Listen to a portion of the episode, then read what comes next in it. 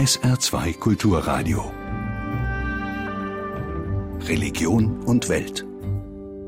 Dazu begrüßt sie ganz herzlich Ursula Tilmani.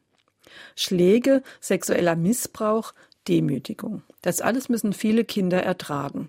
Drei Kinder sterben in Deutschland pro Woche an den Folgen von Gewalt. Für das vergangene Jahr verzeichnet die polizeiliche Kriminalstatistik bei den unter 14-jährigen Opfern von Gewalt eine Zunahme um 2,3 Prozent. Kinderschützer haben in der vergangenen Woche an die Politik appelliert, daraus Konsequenzen zu ziehen. Andrea Müller berichtet aus Berlin. Gewalt gegen Kinder ist Alltag in Deutschland, berichten die Kinderschützer. 12.000 bis 14.000 Opfer würden pro Jahr erfasst. Das Dunkelfeld liege bei einer Million, sagt Katinka Beckmann, Kinderschutzexpertin an der Uni Koblenz. Wir haben Schläge, wir haben sexuelle Gewalt, wir haben Demütigung, wir haben Einsperren und wir haben auch so etwas wie Kinder über Nacht in der Badewanne sitzen lassen, weil sie eine Vier in Mathe haben. Taten, die in allen sozialen Schichten begangen werden. Sie blieben oft unentdeckt, weil Ansprechpartner fehlen und die Jugendämter schlecht ausgestattet sind. Es wird berichtet von Einarbeitungszeiten, die vielleicht zwei Wochen betragen. Wir haben Pädagogen, die keine Hausbesuche durchführen können, weil kein Geld für ein Auto da ist. Wir haben eine Dokumentationsflut, das heißt, die Sozialarbeiter verbringen 80 Prozent ihrer Zeit am Schreibtisch, anstatt mit Klienten vor Ort zu arbeiten. Der Bund müsse endlich Geld in die Hand nehmen, fordert Beckmann, und dafür sorgen, dass die Kommunen nicht länger Kinderschutz und Jugendhilfe nach Kassenlage betreiben. Am Telefon für SR2 Kulturradio ist Cordula Lars-Natize, die Geschäftsführerin des Deutschen Kinderschutzbunds. Eine Studie der Universität Ulm spricht davon, dass zwei Kinder in jeder Schulklasse von Gewalt betroffen sind. Wie können Eltern oder auch Mitschüler Zeichen von Gewalt besser erkennen? Einerseits gibt es ja sehr offensichtliche Merkmale. Das ist der blaue Fleck am Arm, am Bein oder auch im Gesicht. Das sind sicherlich Merkmale, die sehr schnell darauf schließen lassen, dass hier Gewalt im Spiel ist. Aber es gibt ja auch Gewaltformen wie die psychische Gewalt, also zum Beispiel das Herabwürdigen eines Kindes, das Niedermachen eines Kindes oder auch sexuelle Gewalt, die so augenscheinlich erstmal nicht erkennbar sind. Und da ist es meistens das veränderte Verhalten des Kindes, was darauf schließen lässt, dass hier etwas nicht in der Familie oder mit dem Kind stimmig ist.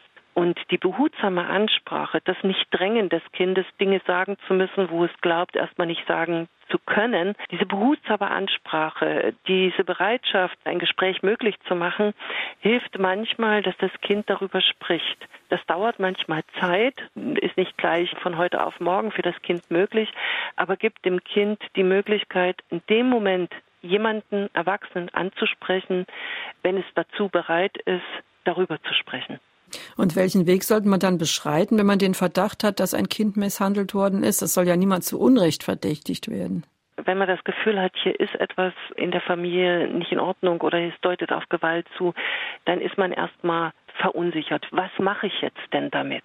Und man braucht meistens das Gespräch mit jemandem anderen, weil man dieser Wahrnehmung oder dieser Situation A erstmal trauen will und andererseits will man das Richtige tun und man wägt es im Gespräch mit jemandem ab. Wenn diese Unsicherheit bleibt, weil es nicht ausreicht, die Freundin, die Tante oder wen auch immer zu fragen, dann ist es immer ganz gut, man weiß, dass man auch in einer Beratungsstelle oder beim Jugendamt anonym anrufen kann und sagen kann, ich beobachte hier eine Situation, die macht mir ein ganz komisches Bauchgefühl hier habe ich das Gefühl, hier passiert etwas, das Kind ist vielleicht Gewalt ausgesetzt. Was könnte ich denn in diesem Fall tun? Und die Fachkräfte können die Situation gemeinsam mit der Melderin abschätzen, abwägen und den Weg herausfinden, den man gehen kann. Experten haben ja in der vergangenen Woche auch darauf hingewiesen, es gebe oft einen Zusammenhang zwischen Trennungen und Streit um Kinder und häuslicher Gewalt. Können Sie das aus Ihren Erfahrungen auch bestätigen? Also wir wissen, dass die Beziehungskonflikte nach Trennungsscheidung hochkomplex, hochstrittig und manchmal eine besondere Dynamik haben dass familiäre Gewaltsituationen, Partnersituationen, ob durch Trennung oder andere Stresssituationen, nicht nur sich auf die Erwachsenen beziehen, sondern in der Regel auch die Kinder stark mit in diesen Konflikt einbezogen sind. Und da gibt es schon dramatische Situationen, die es gilt, im Vorfeld zu erkennen und im Vorfeld auch durch bestimmte Maßnahmen darauf hinzuwirken, dass die abgestellt werden. Sie sagen bestimmte Maßnahmen im Vorfeld. Was kann das denn sein? Was kann man da tun? Es gibt Eltern, die sind sehr hellhörig, was ihre Situation betrifft. Und wenn sie merken, ich bin überfordert, ich habe Stress oder das ist eine Situation, die mich belastet, die holen sich frühzeitig Hilfe. Das kann bei der Freundin sein, das kann bei Verwandten sein, das kann in einer Beratungsstelle sein. Schwierig wird das eher, wenn sich Menschen in dieser Situation nicht Hilfe holen, die doch davon ausgehen, es ist beschämend, sich Hilfe zu holen oder das gibt kein gutes Licht oder eventuell würde das sogar gegen mich ausgelegt werden, dann ziehen sie sich in der Situation zurück. Meistens erleben sie in dieser Situation keine Abschwächung der Gefühle, sondern eher eine Verstärkung dessen. Es wird ja immer wieder gefordert, dass die Jugendämter finanziell und personell besser ausgestattet sein müssen. Das ist wahrscheinlich unbestritten. Aber was muss sich denn sonst noch in unserer Gesellschaft ändern, um Verbrechen an Kindern zu verhindern?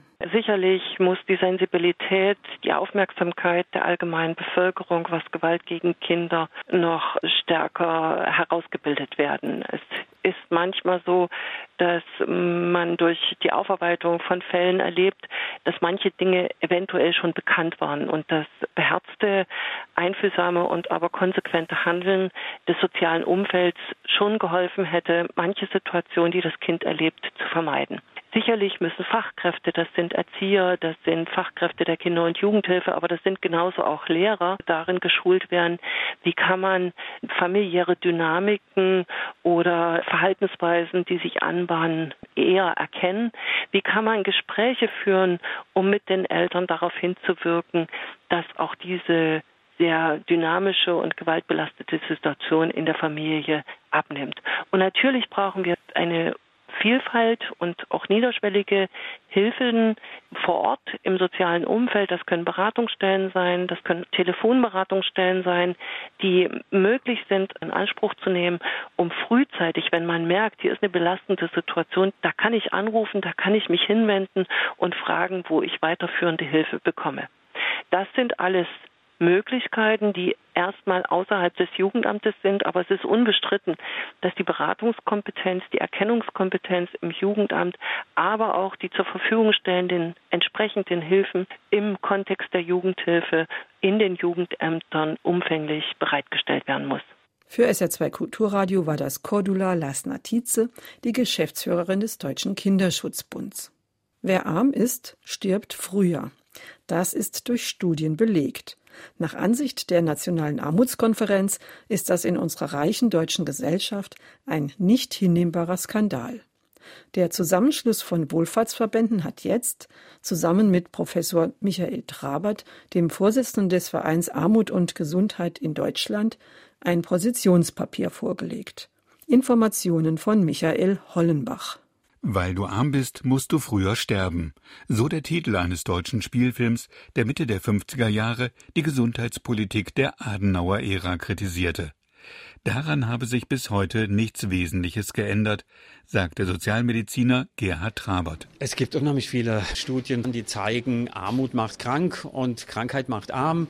Es gibt für alle Krankheitsbilder klare Korrelationen, dass diese soziale Benachteiligung, diese Einkommensarmut zu höheren Erkrankungsraten führt. Und zusätzlich eben eine frühere Sterblichkeit, Letalität. Arme Menschen sterben früher. Im Vergleich des reichsten und des ärmsten Viertels der Gesellschaft sterben unterprivilegierte Frauen im Schnitt acht Jahre früher, Männer elf Jahre eher als ihre wohlhabenden Geschlechtsgenossen. Und bei den Krankheiten sieht es ähnlich aus. Menschen mit niedrigem Einkommen haben ein dreifach erhöhtes Risiko, einen Herzinfarkt oder Schlaganfall zu bekommen.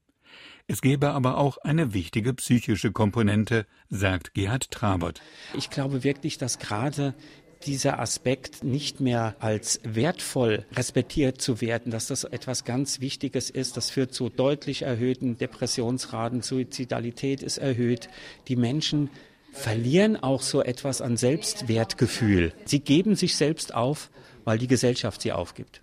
Für die Nationale Armutskonferenz ist eine adäquate Gesundheitsversorgung ein Menschenrecht und dieses Menschenrecht werde täglich verletzt. Dabei sah es in Deutschland schon einmal wesentlich besser aus mit der medizinischen Betreuung sozial Schwacher, sagt Manfred Klasen, Geschäftsführer der Saarländischen Armutskonferenz. Die Situation habe sich seit 1992 dramatisch verschlechtert. Ganz eindeutig hat sich das Problem verschärft nach dem sogenannten Gesundheitsstrukturreformgesetz. Das ist von der Bedeutung her, im Gesundheitsbereich kann man das vergleichen mit der Bedeutung von Hartz IV weil da so viel sozusagen in private Hände gelegt wurde an Kosten für die Betroffenen, dass diejenigen, die über geringe finanzielle Mittel verfügen, für die ist das eine Katastrophe. Betroffen von den Einsparungen seien viele Gruppen. Nicht nur Menschen, die Hartz IV oder Arbeitslosengeld beziehen, auch zum Beispiel Selbstständige, die ihre Krankenkassenbeiträge nicht mehr bezahlen können, Asylbewerber und auch EU-Bürger, die legal in Deutschland leben, aber nicht krankenversichert sind. Der Mainzer Sozialmediziner Gerhard Trabert sagt, er kenne Fälle von zehn EU-Bürgern, die im vergangenen Jahr in Deutschland verstorben seien, weil sie keine entsprechenden Behandlungen bekommen hätten zum Beispiel bei Krebserkrankungen. Dann wurde nur noch palliativ versorgt, obwohl man kurativ, also heilend intervenieren hätte können. Aber es gab keinen Kostenträger. Und das finde ich ist ein Skandal, dass in diesem reichen Land Menschen sterben, weil sie keinen Zugang haben zu einer adäquaten Gesundheitsversorgung. Die Berliner Diakoniedirektorin Barbara Eschen ist die Sprecherin der Nationalen Armutskonferenz. Für sie steht beim Thema Armut und Gesundheit eine Forderung im Vordergrund. Ja, das Wichtigste ist natürlich erstmal die Frage der Zuzahlung bei der Krankenversicherung, die eben zunehmend um sich greifen und viele Menschen natürlich ärgern. Aber die Menschen, die von Armut betroffen sind, ärgert es nicht nur, sie können es einfach nicht bezahlen. Und der Saarländer Manfred Klasen ergänzt. Es geht im Grundsatz darum, dass die Kosten der Gesundheit für arme Menschen in vollem Umfang übernommen werden. Vor drei Jahren sind die Hilfen für schwangere Frauen in schweren Konfliktsituationen verbessert worden. Damals wurde die sogenannte vertrauliche Geburt möglich gemacht. Die betroffenen Mütter können ihr Kind in einem sicheren medizinischen Umfeld zur Welt bringen, ohne dabei ihre Identität lüften zu müssen. Die vertrauliche Geburt war vor allem gedacht als Alternative zu den Babyklappen. In der vergangenen Woche zog das Familienministerium eine erste durchaus erfolgreiche Bilanz des neuen Hilfsangebots. Jörg Seiselberg berichtet. Jeden dritten Tag entscheidet sich eine Frau in Deutschland für eine vertrauliche Geburt. Und es werden, seit die Reform vor drei Jahren in Kraft getreten ist, weniger Neugeborene ausgesetzt oder in Babyklappen abgegeben. Das Gesetz, sagt Familienministerin Katharina Barley, funktioniere. Wir können sagen, dass die Ziele erreicht wurden. Das findet nicht nur die Ministerin, sondern auch durchaus ungewöhnlich eine der ursprünglich schärfsten Kritikerinnen des Gesetzes. Katja Dörner von den Grünen hatte bei der Entscheidung über die Reform Bedenken. Viele Frauen würden sich nicht auf die vertrauliche Geburt einlassen, weil das Gesetz die Möglichkeit vorsieht, dass das geborene Kind nach 16 Jahren den Namen der Mutter erfahren kann. Angesichts der heute präsentierten Zahlen sagt Katja Dörner mit Blick auf ihre damaligen Zweifel, dass das nicht so begründet war und dass eben doch eine ganze Reihe von Frauen sich auf dieses Verfahren der vertraulichen Geburt eingelassen haben. Das finde ich sehr positiv. Mehr als 1300 Frauen in besonderen Notlagen haben sich seit Ende 2014 an das Hilfetelefon gewendet. Frauen, die ungewollt schwanger und überfordert waren. Jede vierte von ihnen hat sich nach den Gesprächen dafür entschieden, ihr Kind regulär auf die Welt zu bringen und mit ihm zu leben. Andere haben es für eine Adoption freigegeben. Aber jede fünfte dieser Frauen in besonderer Not entschied sich dafür, die neue gesetzliche Möglichkeit der vertraulichen Geburt zu nutzen. Petra Söchting vom Hilfetelefon schildert anonymisiert den Fall einer Frau, die sich verzweifelt morgens um 5 Uhr am Telefon meldete, berichtete, dass sie bereits Wehen habe und ihr Vater und ihre Schwester, mit denen sie zusammenlebe, nichts von der Schwangerschaft erfahren dürften. Die Beraterin alarmierte in Absprache mit der Frau den Rettungsdienst und verabredete einen Treffpunkt in der Nähe der Wohnung, zu dem sich die Frau trotz ihrer Wehen noch schleppen konnte. Die Frau hat darum gebeten, dass die Beraterin doch am Telefon bleibt, solange bis der Rettungsdienst da ist. Das hat sie natürlich auch gemacht. Und in diesem Gespräch hat die Frau geschildert, wie es zu dieser Situation gekommen ist. Die Beraterin hat ihr erste Informationen zur vertraulichen Geburt gegeben. Und so haben die gemeinsam also gewartet, bis sie die Frau übergeben konnten an den Rettungsdienst Rettungsdienst und sie dann zur Geburt in eine Klinik gebracht werden konnte. Die vertrauliche Geburt sieht vor, dass die Frau ihr Kind unter medizinischer Betreuung zur Welt bringt und das Kind dann in die Obhut des Jugendamtes gibt. Dieses macht sich dann auf die Suche nach Adoptiveltern. Der Name der leiblichen Mutter wird in einem versiegelten Umschlag verwahrt, den niemand öffnen darf, außer dem Kind, wenn es mindestens 16 Jahre alt ist. Das Gesetz war eine Reaktion darauf, dass in Deutschland bis 2013 immer häufiger Neugeborene ausgesetzt oder in Babyklappen abgegeben wurden. Jetzt sagt Jörn Sommer vom Forschungsinstitut Intervall, der die Entwicklung im Auftrag des Ministeriums ausgewertet hat. Mit Inkrafttreten des Gesetzes ist dieser Trend ganz deutlich zurückgegangen.